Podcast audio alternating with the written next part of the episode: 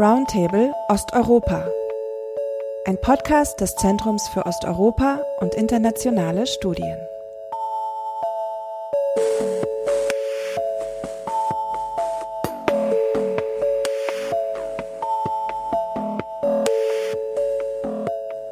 So, two weeks into the ongoing protests and strikes in Belarus, we will try to make sense of the events with two ZOiS researchers today. One of them, are political scientists. she studies the relations between public initiatives and state power structures, among others, the police. And I'm sure she has been very busy in the last few days. Hello, Nadja Douglas. Hello. And my other guest, so to say, is ZOiS researcher and political scientist as well. One of his main research interests is youth as a political agent, and he surveyed young people in Belarus just shortly before the election and I'm sure we will hear about that as well. Welcome, Felix Krawatzek. Hello. And I'm Stephanie Orfe from the ZOiS Communications team. You are both studying and observing Belarus for a while now and in different uh, research projects here at ZOiS. Before we go deeper into that, looking back at the last two weeks since the presidential election in Belarus, what has surprised you the most? Nadja, do you want to start? So, yes, in fact, a few days ago, when uh, Felix and me wrote a piece uh, on the protest movement, young people and the clashes with the police, we were still saying that protests were driven predominantly by young people. And I would add now that uh, these protests are characterized by female and intrepid activists. But now, looking back uh, on the, let's say, last week, it feels actually as if the entire urban population is taking to the streets of Belarus people across all generations, regardless social class, regional origin, political color, and especially impressive, I found the worker strikes of uh, those state owned enterprises and factories, which come close to a general strike. Where have we seen a general strike during the last two or three decades? I think this is very surprising and, uh, yeah, very impressive because especially the workers have uh, formerly been the most loyal electorate of Lukashenko. Yeah, these were very impressive pictures indeed, and you don't see them a lot. Uh, Felix, what about you? Yeah, I totally agree with what uh, with what Nadja says, obviously, and maybe just to add, um, what impressed me and and surprised me is, I mean, we're now nearly two weeks into the protests, and people still have stamina to go out on the streets every every day, and they pay an extremely high price for that. But still, the protest dynamics have hardly ebbed, and the high price, of course, being, I mean, professional sanctions or the violence that they've experienced, and and that is surprising, given that there's somewhat of a lack of leadership in this entire movement. I mean, this is much larger now than than when it began around the election, and although Kolesnikova is still in the country, the protest movement is much larger than than just herself um, or the three female leaders who have been running kind of who have been around the presidential election so active. So that's that's interesting how that gained a dynamic on its own and especially given the repressive context i wouldn't have expected that. The other one is nadja mentioned the kind of generational spread that we now have and kind of socioeconomic. And just to add to that is the um, geographical. I mean it's really across the entire country that people are on the street. So that's very that's very remarkable and something we wouldn't have expected based on what we've seen previously in the country.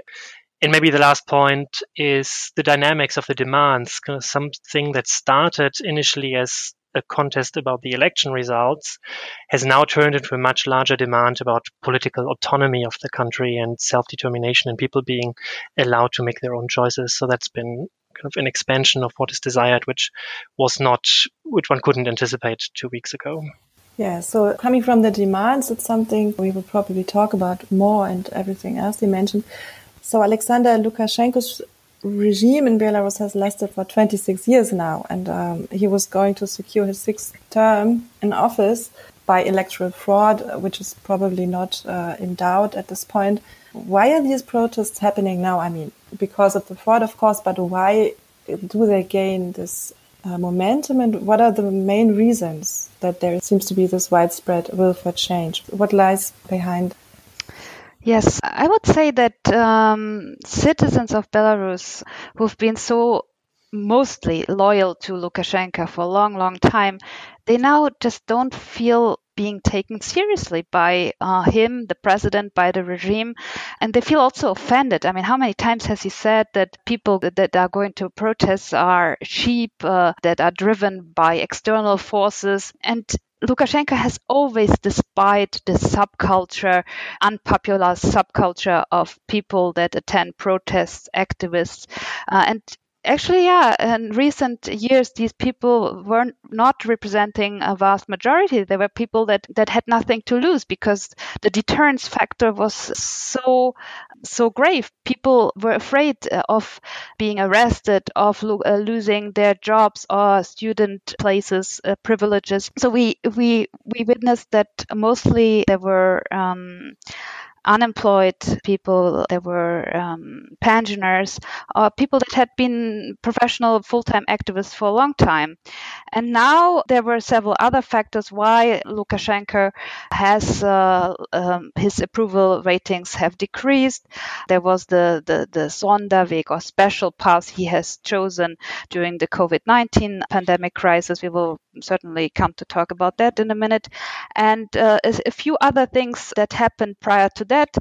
There were those huge, the first social protests uh, in 2017 that were um, result of a very unpopular initiative of the government and ultimately uh, President Lukashenko, who issued a decree that was a measure to prevent the so-called social parasitism, and that in 2017 was meant to introduce a tax for people that had been unemployed for more than six months.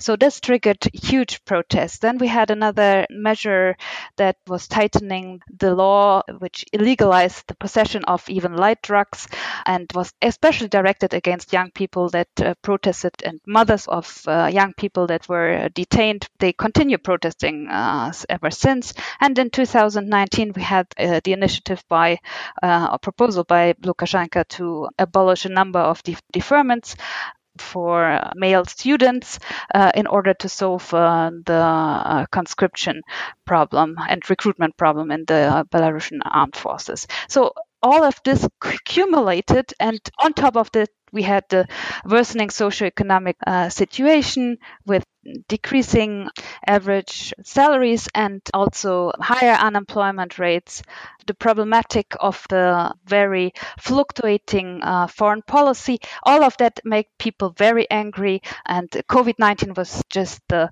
catalyst. Felix, do you want to add something here? Yeah, absolutely. I mean, just to take up the last point that Nadja made about COVID 19, I think that's really an not to be underestimated context. I mean, he was disrespectful and cynical in his dealing with the COVID 19 situation. And it's another example where the autocrat fails to understand the people and the desires of his population. And COVID 19 is in so far an important context as the pandemic primarily hit the elderly people.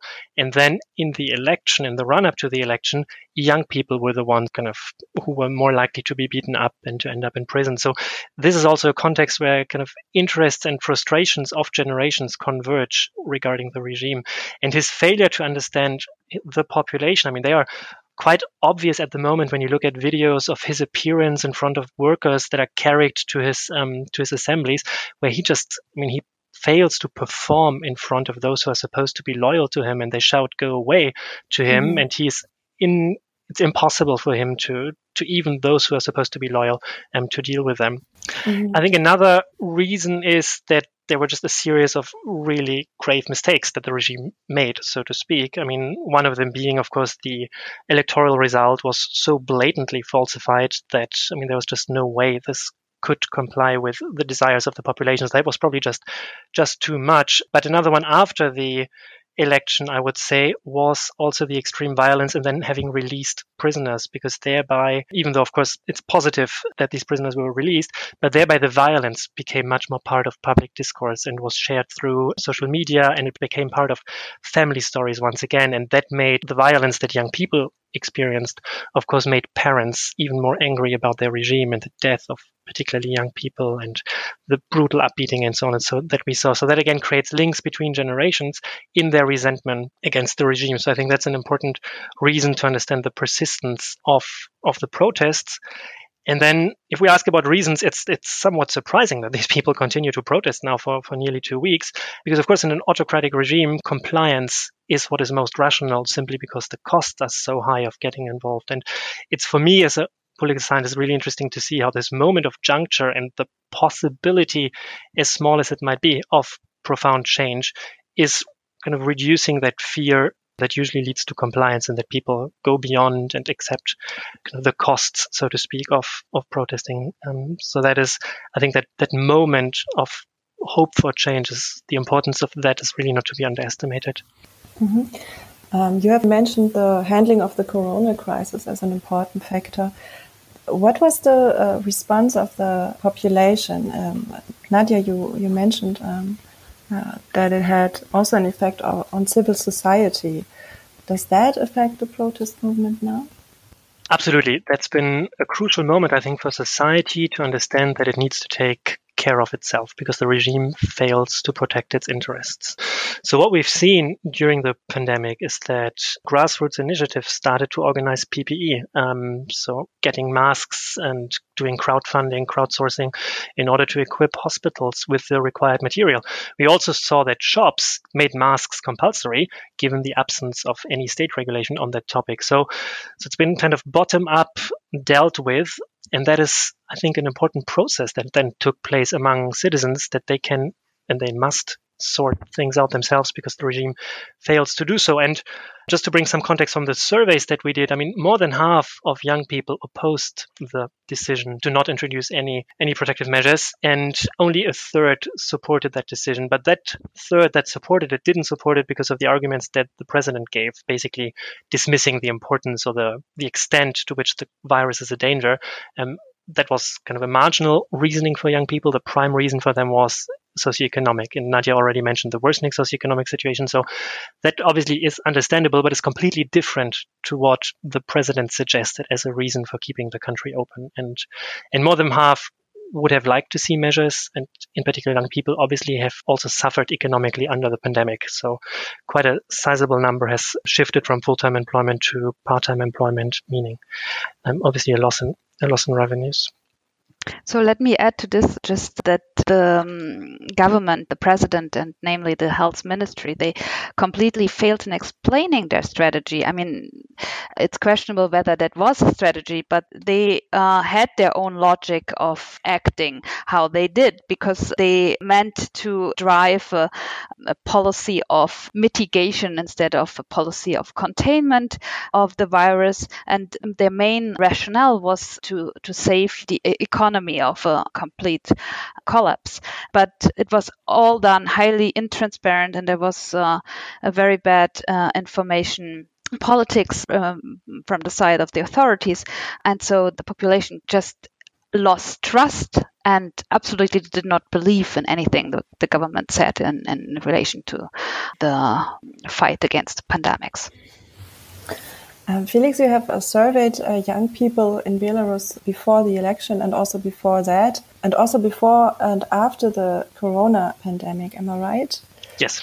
So, uh, were there any indicators of this growing distrust, or uh, how does this relate to the role that young people take over in the yeah absolutely. Yeah. so indicators of increasing distrust etc are numerous. Of course i wouldn't extrapolate from there to say and that's why we see these protests. But already when we did the last survey late june early july the levels of trust in the president have been have been reduced to a quarter in late June, early July, whereas previously they were kind of neutral on average. So half of the people kind of expressed expressed still trust, and half of the young people expressed no trust, but that kind of dropped significantly. Um, other interesting trends that we've been able to capture late June, early July is the kind of increasing discussions about politics. So um, usually young people, kind of, it's not obviously the, the key topic of the interest as one would maybe expect.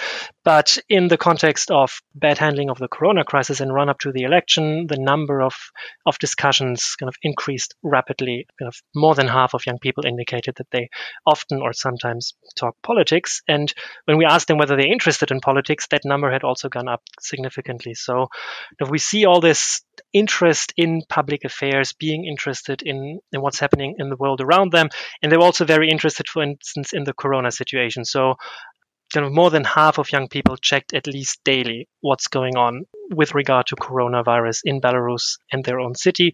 There was much less interest in coronavirus in the wider world, but kind of an interest in in their country and their locality can can clearly be seen. And turning to the election, I think what is remarkable with this election is that 80% indicated that they would have wanted or that they intended to vote when we asked them. And that's a remarkable number. And so far as elections usually in autocratic regimes kind of a legitimation exercise. Um, so there isn't much point in voting in in many regards for young people, especially because it doesn't it doesn't really matter, and that's also what you can measure in the surveys. My vote doesn't count, so why should I vote? But this time things were different. Kind of 80% were willing to vote, given that there was a genuine choice for them, and and I think these are remarkable indicators that importantly relate kind of to this expression of frustration that we we've seen in the aftermath of the election.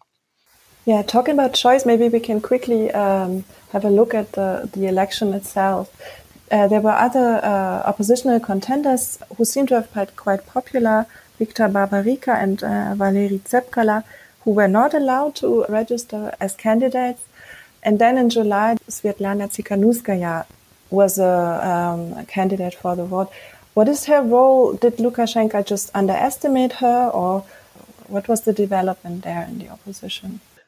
I think your last suspicion is exactly right. Lukashenko is known to not be having particularly high opinions about women in politics. I mean, there are several statements of his which are very cynical and again disrespectful along the lines of women should be cooking the steak and peeling the potatoes but not being involved in politics. So I think when the Electoral Commission on 14th of July decided to have Svetlana Tsikhanouskaya run as one of the candidates, that was because she was judged to be the weakest president. Her husband has been imprisoned very early in the campaign, and she seemed vulnerable because of her two children, who at the time were still in the country. And she was also the least popular of the three oppositional candidates that were running according to our survey. So Babarika was the one who was the most desired by, by young people, the former head of Belgazprom Bank, um, so the kind of the Russian Gazprom Bank outlet in, in Belarus. He was the most popular, and Valery Tsepkala, former U.S. former diplomat, U.S. ambassador for Belarus, was the second most popular. So taking these two people out seemed like a rational decision from the side of the regime, but they completely failed to anticipate the dynamic that would form around Tsikhanouskaya and the fact that the spokesperson of Babarika's campaign and Tsepkala's wife joined Tsikhanouskaya's campaign and thereby kind of created the dynamics that we've seen in the weeks ahead of the election. So I think it was a, a grave misjudgment on the side of the regime, reflecting on a certain arrogance vis-a-vis uh, female politicians that is part of of Lukashenko's worldview. That seems, yeah, that seems one of uh, many misjudgments uh, there. yeah. Uh, we were talking about uh, police brutality. Both of you mentioned it earlier that uh, that had not not the effect that was intended, but there were thousands of arrests and also shocking reports of torture in the detention that also internationally raised a lot of attention. And still the protest widened, and there was a huge solidarity in the population and the, the strikes you mentioned at, uh, in, in, state factories. Nadja, this is a question for you, of course, because you have been observing uh, the relation between society and uh, police or the state uh, uh, institutions in Belarus for a while now. What uh, what happened there? What what was different? Because violence, of course, is not new in dealing with protests. Exactly. Yeah. Yes, uh, repressions and brutal police force against activists and citizens is not a new phenomenon uh, during these elections. We saw that during previous presidential elections in 2006 and 10. There were equally brutal crackdowns of post electoral protests. And we have to see that uh, these police forces, who is actually the police in, in, in Belarus, uh, it is the only post Soviet country that retained the Soviet label of militia. And this is the National Police Service of Belarus operating under the supervision of the Ministry of uh, Internal Affairs. And they have those special forces, uh, OMON, and in Belarusian uh, Russian they called AMAP. They are really indoctrinated and very loyal to the regime. So the biggest problem here which has accompanied all protests during the last uh, 20 years or so, is that there's no independent oversight body for the police or any other law enforcement agency in Belarus. And as, as I stated, this is not new. Um, we have statements of the UN Special Rapporteur on the situation of human rights that has repeatedly reported that the police uh, has been used to protect the regime in Belarus and repeatedly prevented uh, peaceful assembly and uh, protests in the country. So, uh, what happened in the past was that complaints concerning ill treatment by public order police uh, have usually not been investigated. And so, the, so far, there's literally um, a culture of impunity in Belarus because there has been no prosecution of police officers for unlawful use of force ever in addition to that, there's also no possibility to bring any cases of human rights violations before the European Court of Human Rights because Belarus is not a state party to the ECHR. So what we saw now uh, in these very uh, notorious prisons like Okrestina, that the situation in custody or uh, most detention centers in Belarus is very bad uh, until today, and uh, abuse and even torture are a practice that is used as as a means of deterrence basically because it works. People are afraid usually in the past were afraid of being detained. But now as you mentioned stephanie the situation is different because these activists today they are not so they don't have this uh, feeling of um, obedience uh, vis-a-vis the authorities.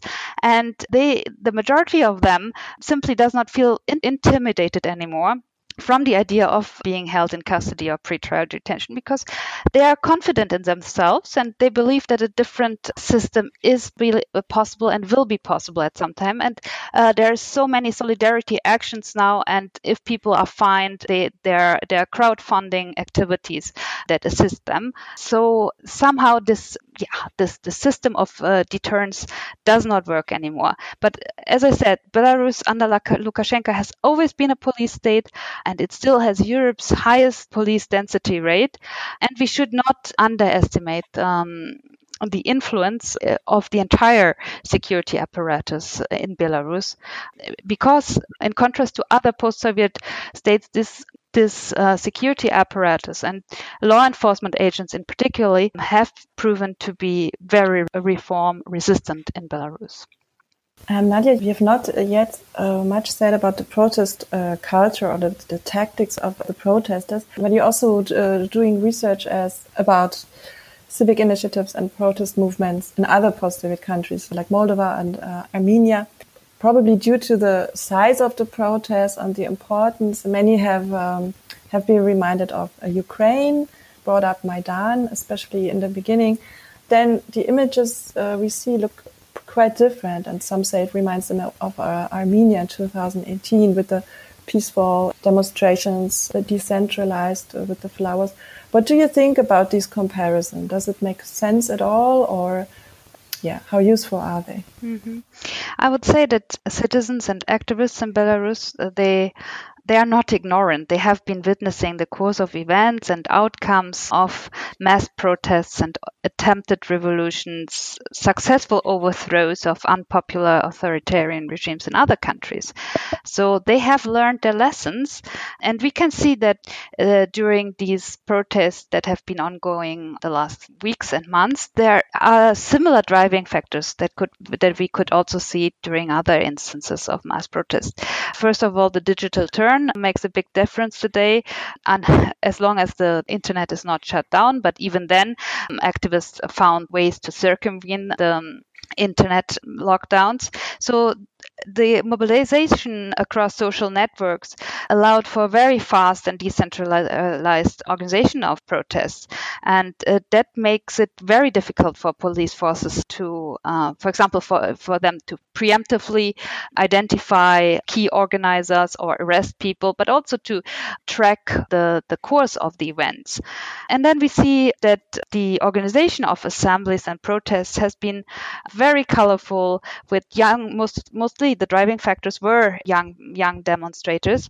Uh, and they created very cheerful atmosphere with the music. We had these two DJs that really made the people become so enthusiastic about singing the revolutionary songs of Victor Tsoi, Peremen, and all of this also the the peacefulness of the protests. That is something we can actually compare to the successful velvet so far successful velvet revolution in armenia.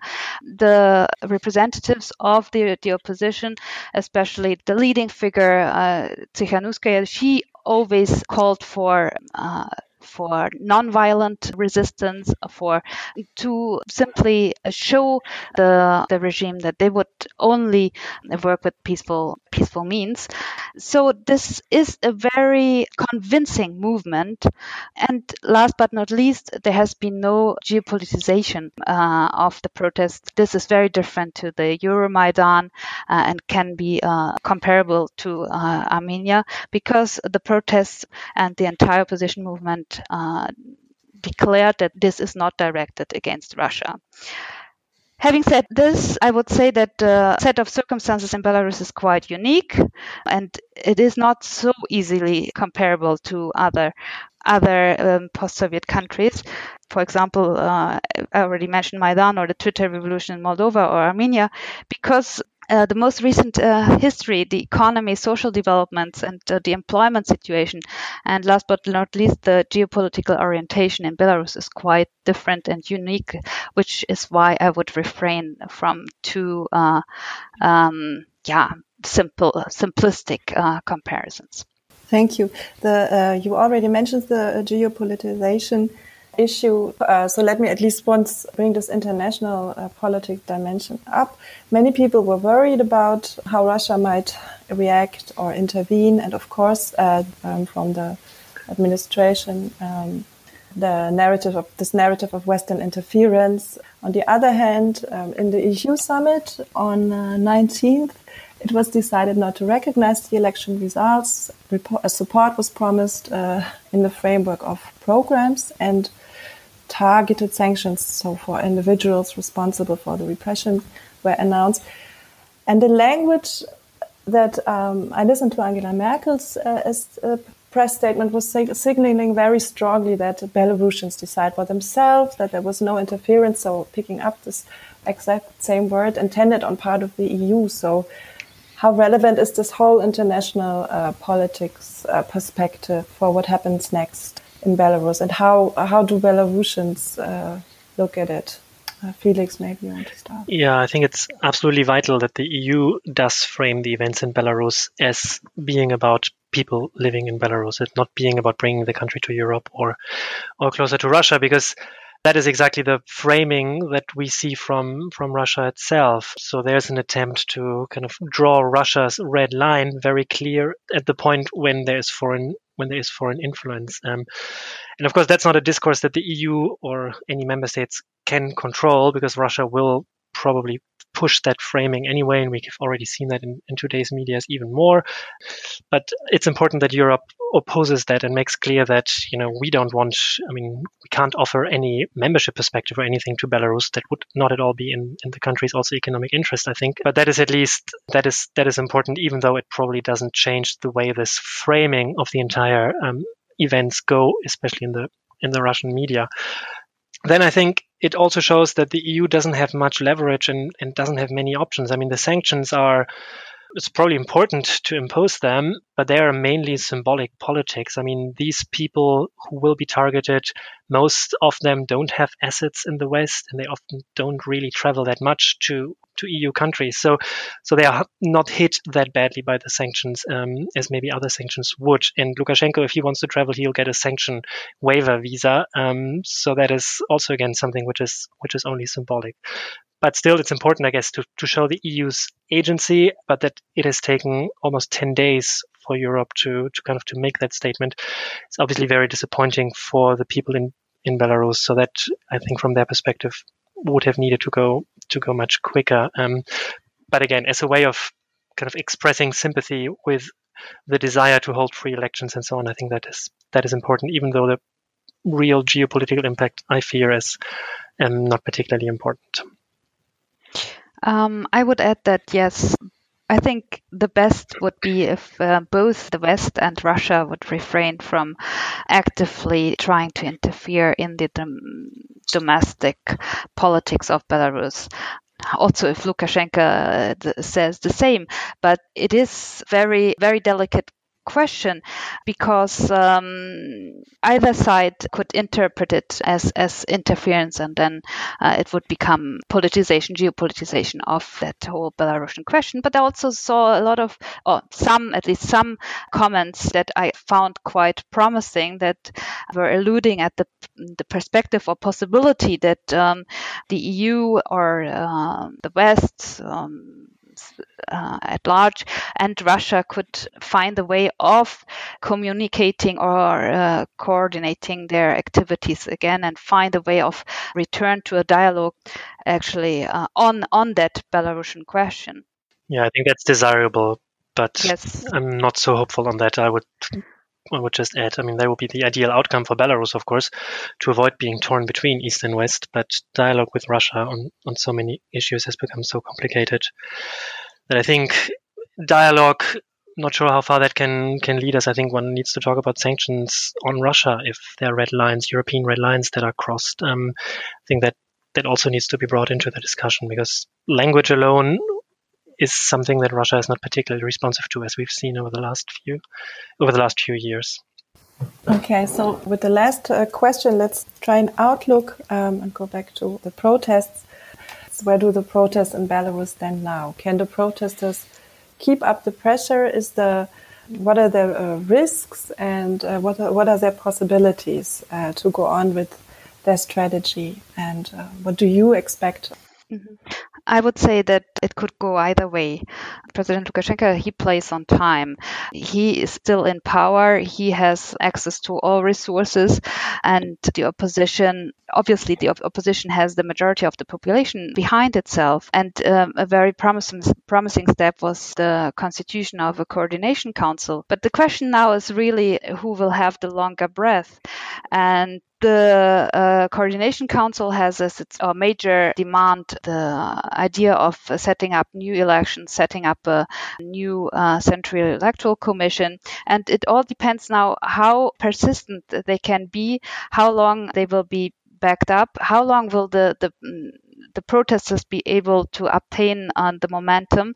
A big problem I see here is especially with the strikes, uh, it would be interesting to see if some of those uh, state enterprises announced that announced uh, uh general strikes uh, will continue. So the problem is the economy. The share of state enterprises and combines in the Belarusian GDP is at 47%. Therefore, about half of the Belarusian workforce are state sector employees. If these uh, strikes continue, it, it, will be very difficult to uh, uphold the Belarusian economy because these enterprises uh, they have already been mostly deficient in recent years and produced losses instead of profits.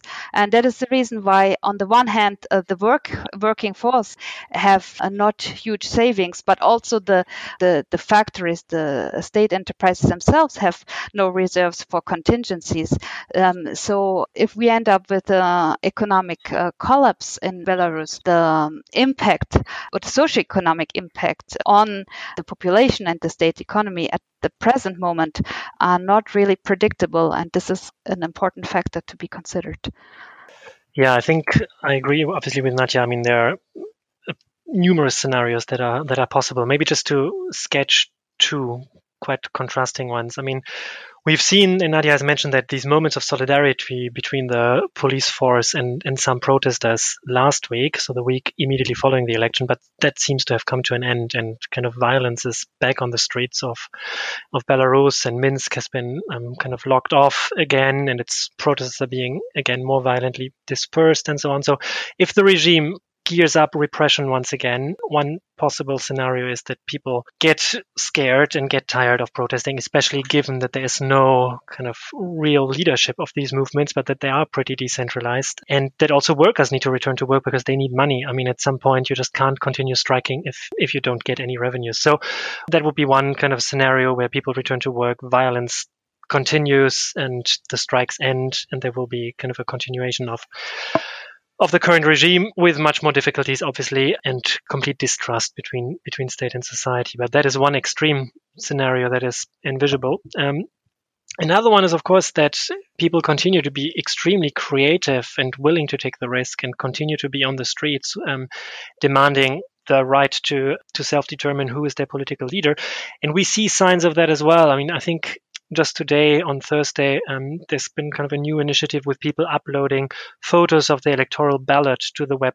And of course, if if that gains momentum, if there are more and more kind of these kind of evidence of the extreme electoral fraud um, that one can expect to have happened, that might maintain the dynamics of the movements. And that's incredibly hard to predict because it also depends not only on what's going on within Belarus, but also the extent to which external actors kind of able to send signals of hope or of intimidation. And that will have an impact on how people think about what is in their interest now to do. Is it to go out on strikes um, or to protest, or is it to return to work and, and be silent? Obviously, between these two sketched scenarios, a lot is possible, and I'm I wouldn't be surprised if both of them don't materialize. And next week we talk about a completely different situation in the country. So we will definitely follow the developments, and thank you both very much for your insights and yeah your perspective. Thank you. Thank you. And thanks for listening in for this episode of the uh, Roundtable Eastern Europe. Thank you and bye.